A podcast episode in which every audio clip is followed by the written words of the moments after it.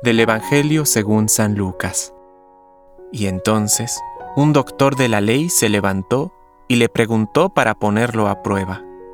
Maestro, ¿qué tengo que hacer para heredar la vida eterna? Jesús le preguntó a su vez, ¿qué está escrito en la ley? ¿Qué lees en ella? Él le respondió, Amarás al Señor, tu Dios, con todo tu corazón, con toda tu alma, con todas tus fuerzas y con todo tu espíritu, y a tu prójimo como a ti mismo. Has respondido exactamente, le dijo Jesús. Obra así y alcanzarás la vida. Pero el doctor de la ley, para justificar su intervención, le hizo esta pregunta. ¿Y quién es mi prójimo?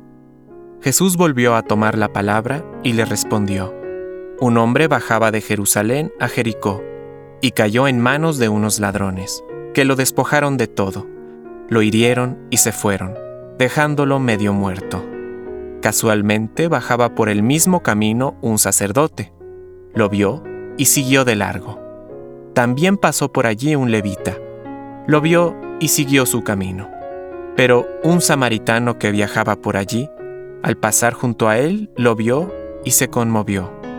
Entonces se acercó y vendó sus heridas, cubriéndolas con aceite y vino.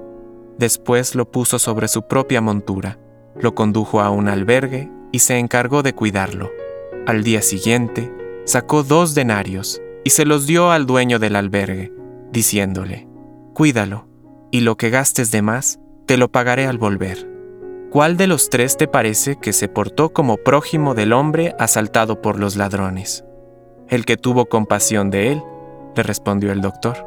Y Jesús le dijo, Ve y procede tú de la misma manera.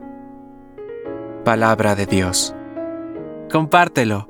Permite que el Espíritu Santo encienda tu corazón